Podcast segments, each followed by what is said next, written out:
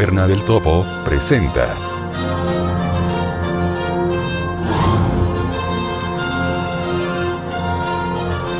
La Biblioteca Subterránea.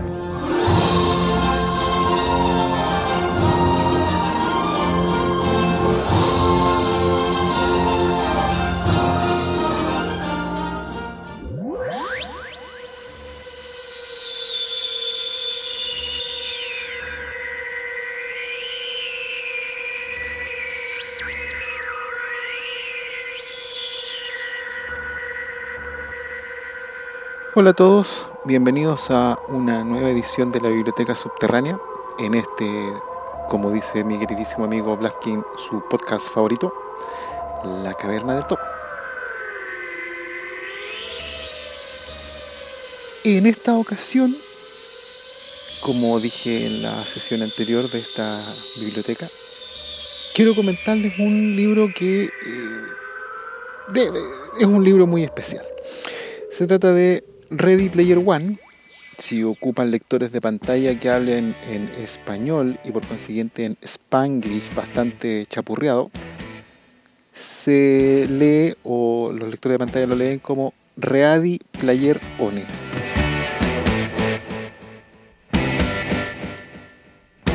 Antes de decir nada sobre este libro, tengo que hacer dos advertencias. O quisiera hacer dos advertencias. Primero, este libro eh, no está destinado a quedar en los anales de la humanidad. No es una de las obras cumbres de la literatura, ni mucho menos va a ganarse algún día el Premio Nobel de Literatura. Por el contrario, el libro no aspira a eso y la verdad es que es una suerte que no aspira a eso. El libro es un libro que entretiene, es un libro que no es un buen libro, pero es una novela muy, muy entretenida. La segunda precisión o alcance o advertencia es que si van a leer este libro, eh, tengan cuidado. Es un libro muy adictivo.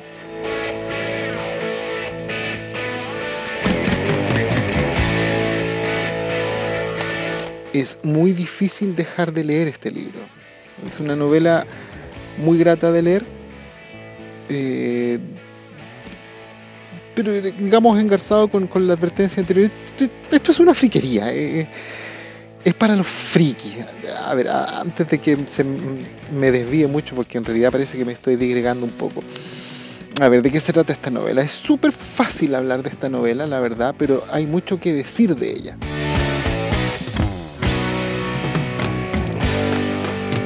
Primero, Ready Player One es una novela, como dije, tan entretenida que su autor, el señor Ernest Klein, eh, antes de que siquiera estuviera publicada, convenció a los ejecutivos de la Warner Bros. para que le hicieran película. Eh, en efecto, está en, eh, si no me equivoco, en, proceso de producción.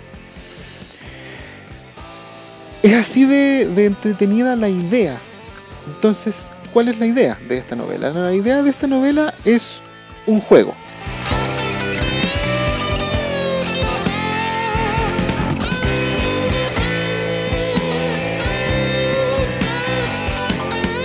El juego se llama Oasis, que en inglés es Ontologic Anthropocentric System Immersion Sensorial. Me parece que ese es el orden de las palabras. Eso significa oasis, sistema de inmersión sensorial ontológica antropocéntrica en español. Oasis. ¿Qué es lo que son los juegos de inmersión? Hoy en día me parece que ya hay algunos, pero que en realidad no alcanzan, por supuesto, el nivel de la novela. La novela está ambientada mm, a mediados del siglo XXI, por allá por el 2044, si la memoria no me falla. Eh, los juegos de inmersión es que uno se coloca equipos de realidad virtual, visores, audífonos, eventualmente guantes, y uno se ve rodeado de manera sensorial por un entorno virtual generado por el juego, por, por el computador. Bien, Oasis es un juego de inmersión completa.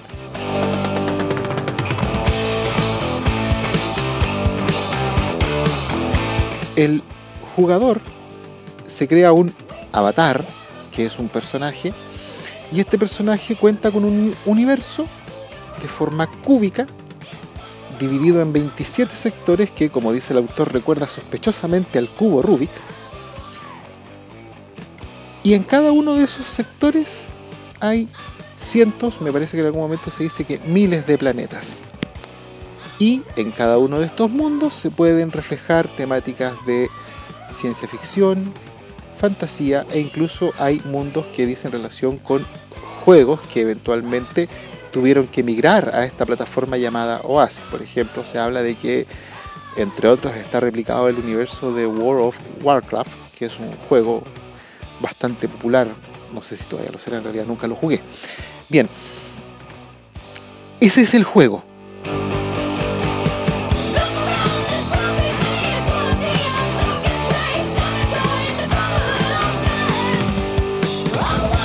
La idea del juego es un juego de rol, recordarán hace un par de episodios, si no me equivoco, atrás del podcast, en una muy amena charla que estuvimos sosteniendo con Paula y con Blasking.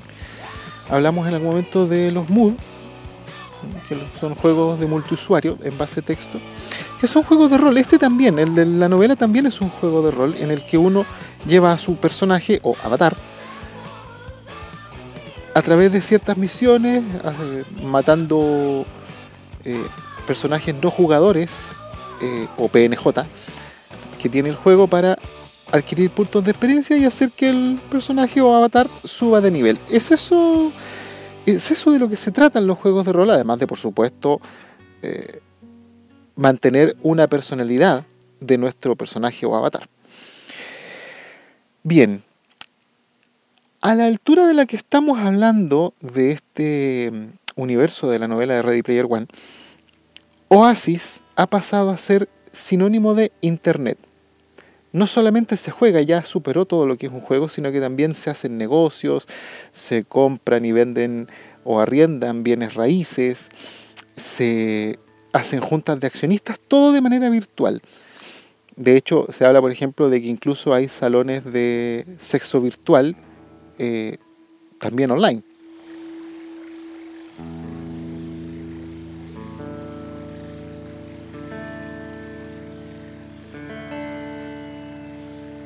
Todo se hace por esta red, por este juego que finalmente es un juego de video, pero que es una red.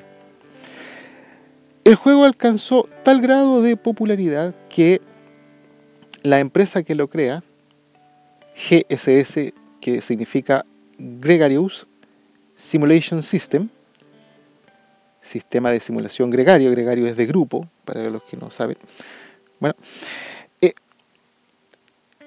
alcanzó tal fortuna que el creador del juego, uno de los creadores del juego, llegó a ser uno de los hombres más ricos del mundo y este individuo, y así parte la novela, muere. Y no deja heredero su enorme, enorme, enorme, enorme, enorme, enorme fortuna queda sin heredero, pero su fortuna va a ser entregada a la primera persona que cumpla un requisito.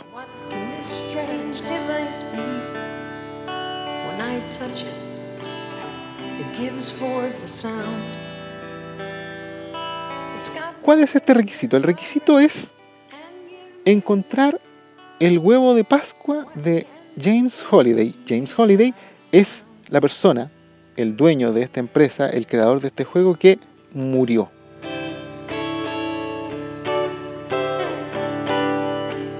¿Qué es lo que es un huevo de Pascua? A ver, como lo describen en la novela, lo describen de manera bastante detallada, pero yo lo voy a resumir.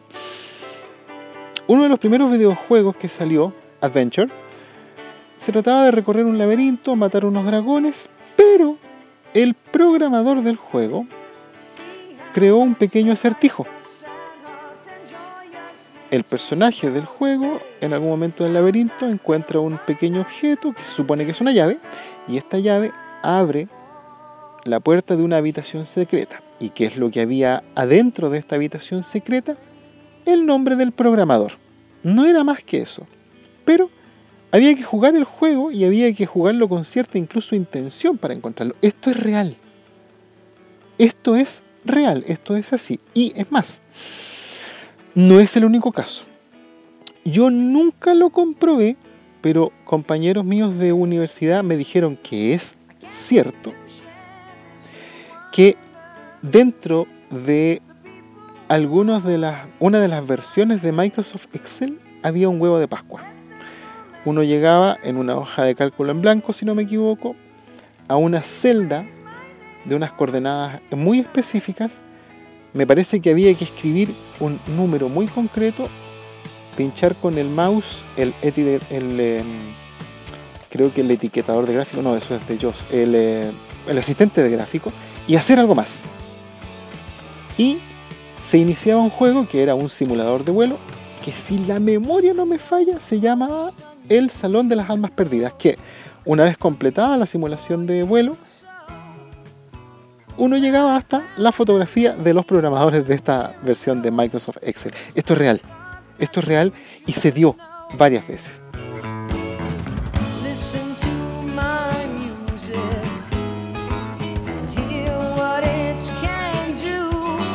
Entonces, ¿qué es lo que pasa? El creador de Oasis, este hombre que deja su asquerosamente grande fortuna, al primero que encuentre su huevo de Pascua, y él deja un huevo de Pascua muy difícil de resolver dentro de este juego que es Oasis.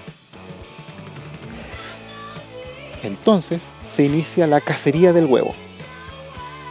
Esa es la trama básica de la novela. Ahora, uno de los personajes, el personaje protagónico de esta, de esta novela,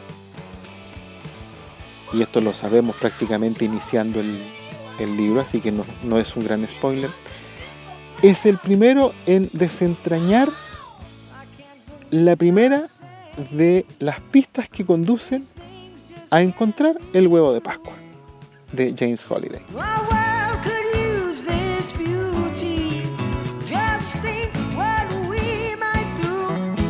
Este personaje es lo que se conoce como un Ganter, que es una contracción de dos palabras en inglés, que es egg, huevo, y hunter, cazador. Egg Ganter, egg hunter, se contrajo a Ganter. Así como él, hay otros Ganters solitarios y también hay clanes de, de Ganter. No me confundan con Gangster, que eso es otra cosa. Los clanes de, de Gangster, perdón, de Ganters, y ahora yo mismo me, confundí. Los clanes son asociaciones de jugadores que se supone que son cazadores del huevo o Ganter, que mediante un contrato de asociación a este clan, se comprometen en términos bastante férreos a compartir el premio, que es eh, la enorme fortuna. Estoy haciendo memoria, me parece que son 230 mil millones de dólares en la época del juego. Eh, la comparten con los demás miembros del clan.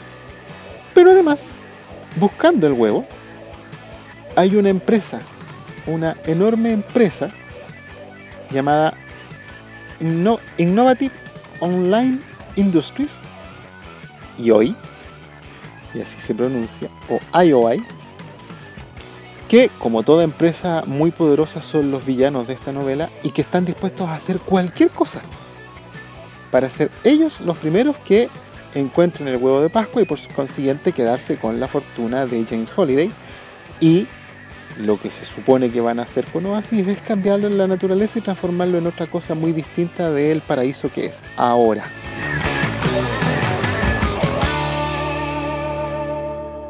Deben recordar que esto es un juego de inmersión. Por consiguiente, las personas cuando se conectan a Oasis se desconectan del mundo real. Y resulta de que en la novela el mundo real es una verdadera mierda, como dice varias veces el narrador de esta novela. ¿Por qué? Porque hay una crisis energética enorme, el petróleo prácticamente se agotó. Hay enormes, enormes problemas de hambre, unas cuantas guerras y, como lo describe en algún momento también el mismo narrador, lo que alguna vez fue, por ejemplo, Estados Unidos, es un vil fantasma de lo que antiguamente era una gran nación. No queda nada. Como dicen por ahí, en un momento hay elecciones y dicen que las únicas personas que podían salir elegidos presidentes de Estados Unidos eran eh, estrellas de cine o predicadores radicales, una cosa así. Mm. Entonces, la gente tiene como vía de escape Oasis. Oasis es la manera de escapar del mundo real en el que todo anda tan condenadamente mal.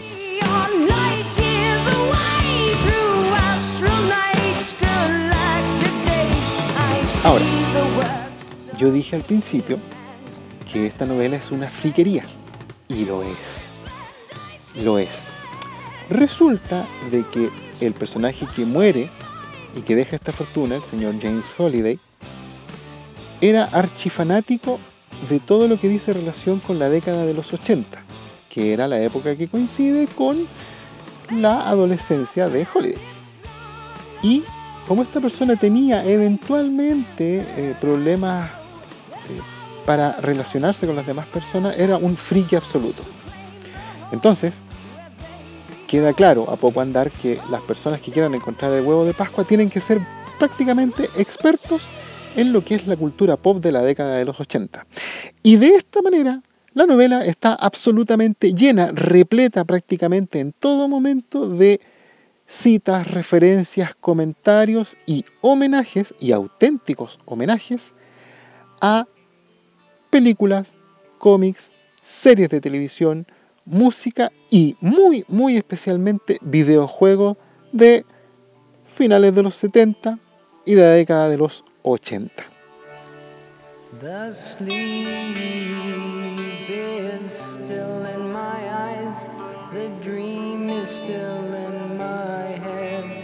No solamente juegos de consolas como Atari o Sega o Xbox, sino que también y especialmente los que se conocen como los juegos arcade o arcadia, que son los juegos que en Chile, me van a perdonar las personas que son de otros países, en Chile nosotros decíamos que íbamos a los flippers.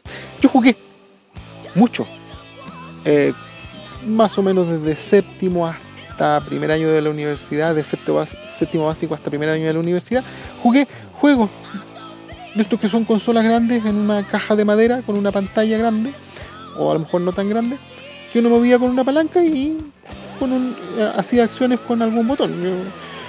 Algunos de los juegos que aparecen mencionados en esta novela, yo los jugué, los alcancé a jugar con eh, la poca visión que tenía en ese momento, pero las alcancé a jugar, como por ejemplo Pac-Man, los jugué.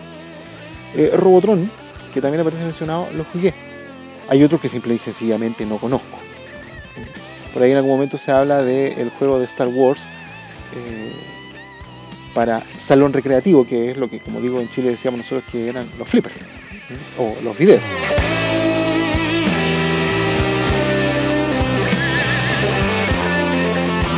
El libro está lleno de todas estas cosas. Hay referencias a lo que se les ocurra prácticamente y cosas que nosotros en países, nuevamente la mención como Chile, a veces ni siquiera alcanzamos a conocer del todo. Por ejemplo, hay una serie eh, del estilo cyberpunk. Eh, en algún momento vamos a hablar del cyberpunk en esta biblioteca. Hay una serie que se llama Max Headroom. Es una idea de cyberpunk en la que hay un presentador de televisión que es eh, una generación computacional. Es un, un, hombre que es un presentador de televisión, pero que es virtual, es generado por un computador. Ese es el gancho de la serie. La serie era como de acción, entre comillas. Bueno, de esa serie nosotros en Chile habremos visto 10 capítulos. A lo mejor un poco menos. Y ahí está en el libro. Eh, por ejemplo, existe una serie, Firefly, una serie de ciencia ficción, de space opera, que fue cancelada. Tiene apenas 13 capítulos y una película para el cine. Y también está ahí, en, este, en esta novela. Pero además hay por ejemplo, diálogos. Por ejemplo, un personaje, cuando conoce al narrador de la novela, le pregunta, ¿quién eres? Y él le responde, soy Juan Sánchez Villalobos Ramírez. Eso corresponde a una película que en Latinoamérica nosotros conocimos como, conocimos como Highlander, en España como Los Inmortales. Eh, Por ejemplo, menciones y solo menciones, por ejemplo, de películas juveniles, como por ejemplo La chica de rosa, La venganza de los nerdos, La venganza de los novatos, como se conoció en España. Pero también hay homenajes y hay homenajes enormes, larguísimos, como por ejemplo del grupo canadiense Ratch. Ustedes de fondo están escuchando la suite 2112 que corresponde a un álbum del grupo Ratch, álbum del mismo nombre de 1975 si no me equivoco, eh, dicho entre paréntesis uno de mis grupos favoritos. Y precisamente James Holiday y también el protagonista del juego se refieren a Ratch como la Santísima Trinidad. Y resulta de que la suite 2112, así como el álbum en completo, pero la suite 2112, insisto que es lo que están escuchando de fondo, es un disco conceptual de ciencia ficción y hay uno de los planetas enteros en el juego que es un homenaje precisamente a la temática que se describe en el disco conceptual 2112.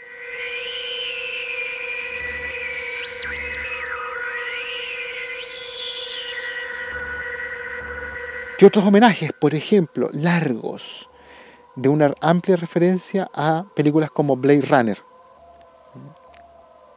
Para los que vieron Blade Runner, valga el siguiente comentario, en un momento determinado el protagonista va al edificio de la Tyrell Corporation. Ahora, curiosamente, lo que podría considerarse por muchos o por casi todos como los dos más grandes íconos o hitos de la ciencia ficción mundial de todos los tiempos, no tienen un homenaje largo. Me estoy refiriendo a La Guerra de las Galaxias o Star Wars y Viaje a las Estrellas o Star Trek.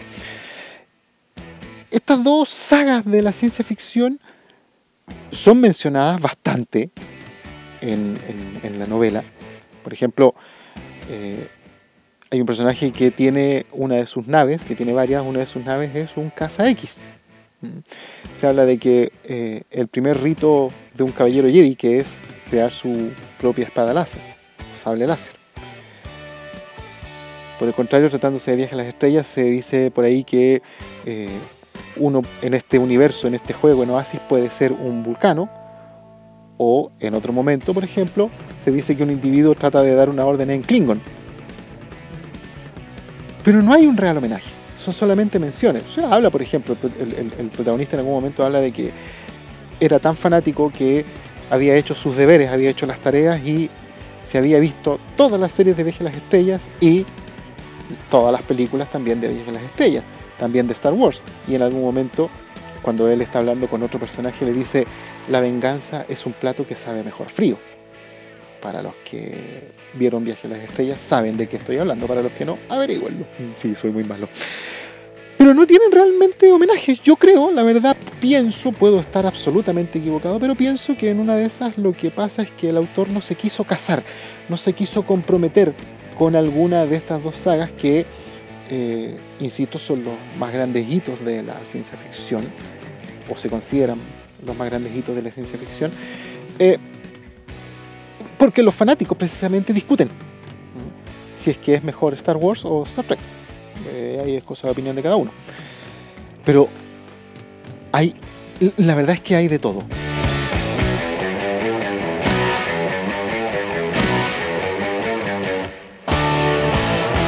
A mí la novela me encantó. Me encantó y así como lo hice con el Cryptonomicon, lo hago a propósito de Ready Player One. Esta novela yo me la he leído cuatro veces no es una gran novela, insisto, no está destinada a pasar a la historia como una de las obras cumbres de la humanidad, por el contrario. ¿ya? Pero yo precisamente,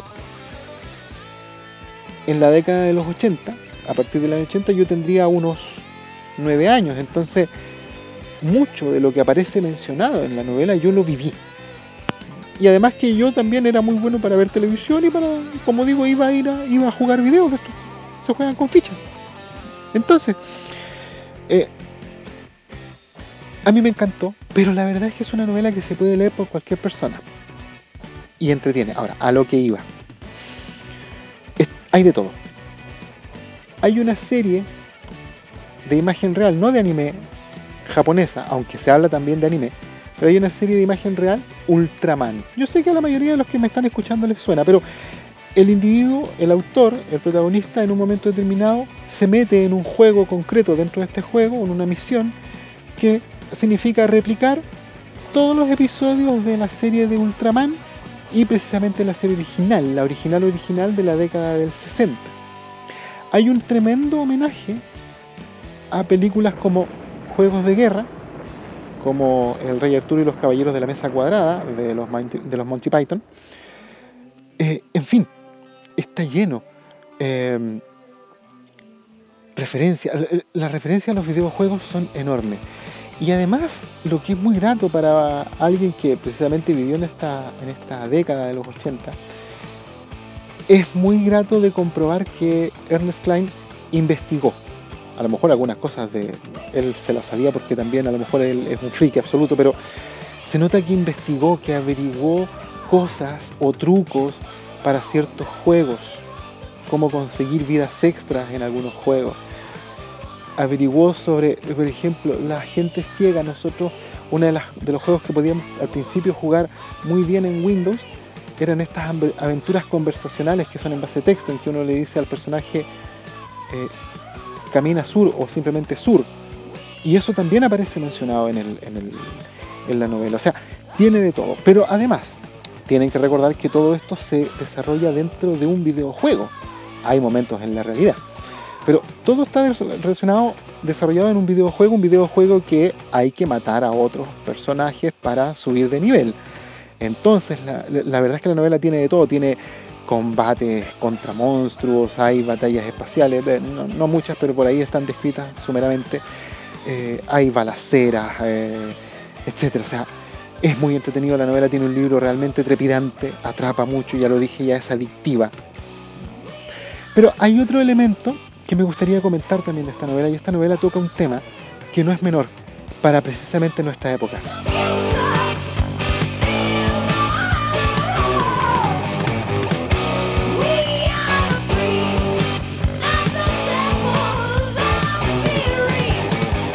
Plantea en más de una ocasión de que cómo puede una persona llegar a sentirse mucho más grato dentro de un universo que no es real.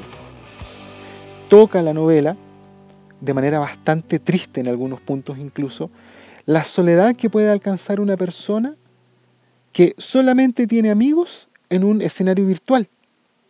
Y eso es así, en la novela está graficado así, pero, pero debemos ser francos, eso también existe en nuestra época. No necesitamos juegos de inmersión para saber que estamos en situaciones así, algunos. Eh, yo por suerte no, yo tengo mi vida, pero yo sé que hay personas que no la tienen, fuera de internet no la tienen. Entonces, esta también la novela toca ese tema. A veces de una forma bastante humorística. Hay una frase por ahí, una cita que se le atribuye a Groucho Marx, de los hermanos Marx, que dice que, algo así no lo recuerdo muy bien, la realidad no me entusiasma especialmente, pero es el único lugar en el que se puede comer de forma decente. O sea, ese es el nivel. Recuerden lo que yo dije antes, las personas se escapan del mundo real a este mundo virtual, que es mucho mejor del asqueroso mundo real en el que están viviendo y en el que tienen que vivir forzosamente. Ojo, la novela no es una novela triste o deprimente. No, por el contrario, la novela es eh, no es apocalíptica, es, entretenidísima. El personaje protagónico es sumamente irónico. No tiene, no tiene desparpajo en decir algunas cosas. Muy entretenida. Yo la verdad es que la recomiendo. Si no la han leído, la verdad, léansela. Y si ya la leyeron, la verdad es que recomiendo que se la lean de nuevo. esta novela a mí me la presentó un compañero de trabajo, yo no la conocía. Él me dijo que la había la había encontrado por casualidad. Y eh, él, por ejemplo, no sabía a qué películas se referían con juegos de guerra. Yo sí, una de las primeras películas que hizo el señor Matthew Broderick. Eh, yo la recomiendo, la verdad, porque se puede leer también por personas que no vivieron en la década de los 80. Eh, como dije, tan, tan entretenida es la novela que Está la película en proceso de producción, si no me equivoco. De hecho, andaba circulando un rumor de que podía ser dirigida por Steven Spielberg. No sé si ese rumor seguirá en pie o no, no tengo idea. Pero independientemente de la película y de lo buena o mala que pueda hacer la película, yo recomiendo que lean la novela. No se van a arrepentir, acuérdense de mí. Muy, muy entretenida. Insisto, la recomiendo. Tengan cuidado porque es adictiva. También insisto en eso. Van a pasar un buen momento y por suerte no es muy larga.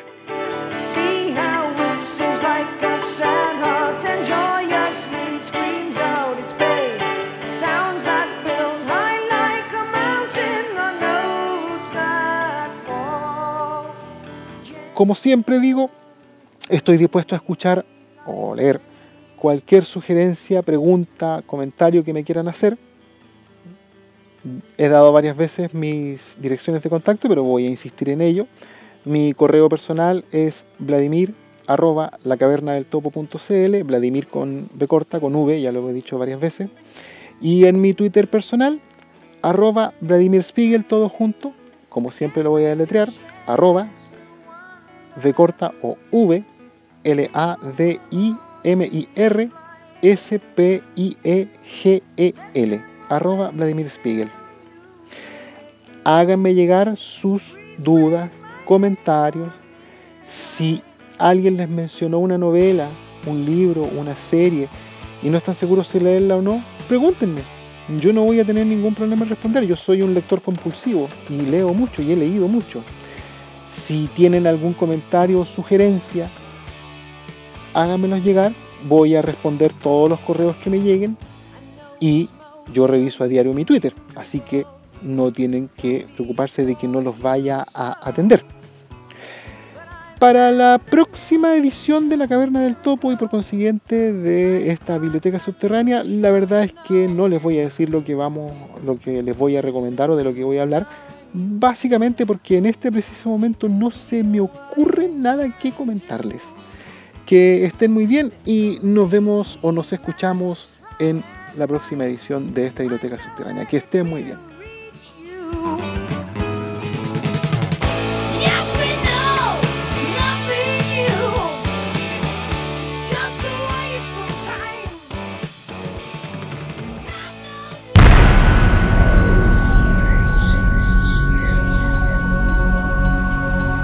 Visítanos en www.lacavernadeltopo.cl. Contáctate con nosotros al correo electrónico contacto arroba lacavernadeltopo.cl o al Twitter arroba caverna del topo. Búscanos en iTunes o en con el nombre podcast La Caverna del Topo y recuerda que puedes escuchar todos nuestros episodios pinchando el enlace podcast La Caverna del Topo que se encuentra en nuestra página web